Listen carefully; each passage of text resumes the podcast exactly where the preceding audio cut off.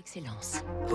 Donnons l'envie d'entreprendre au cœur des territoires avec la banque Rhône-Alpes, une banque du groupe Crédit du Nord. 6h58, Fabrice Lundi, au moment de vous, de vous habiller ou de partir travailler ce matin, vous penserez peut-être à cette vieille entreprise au sud de la capitale. 90 ans exactement que Famaco brille dans son domaine, les produits d'entretien pour le cuir.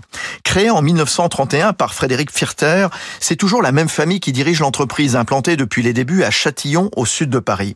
Ces crèmes de cirage fabriquées de manière artisanale sont capables de redonner une beauté à n'importe quelle surface, cuir gras, d'un, nubuck, écaille naturelle et même le blanc d'une sneaker. Famaco est la seule au monde à avoir autant de nuances. 120 coloris, l'entreprise familiale en rajoute un ou deux chaque année.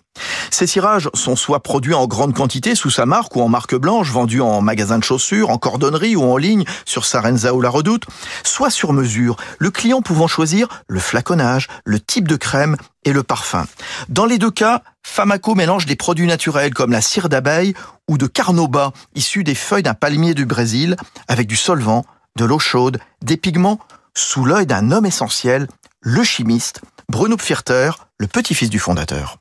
Effectivement, c'est un homme orchestre hein, je, au sein de la société, c'est très important. On a un savoir-faire depuis 1931, euh, donc euh, on a des formules qui existent depuis très longtemps, qu'on utilise toujours, et puis il les a fait évoluer au gré des époques, et euh, c'est vrai que c'est lui qui va insuffler les nouveaux produits. C'est passionnant, et à chaque fois, on essaye de trouver des nouveaux produits sur des nouvelles matières. Famaco fournit aussi des centaines de milliers de tubes chaque année aux pompiers et militaires dont les bottes sont au contact avec l'eau et la boue.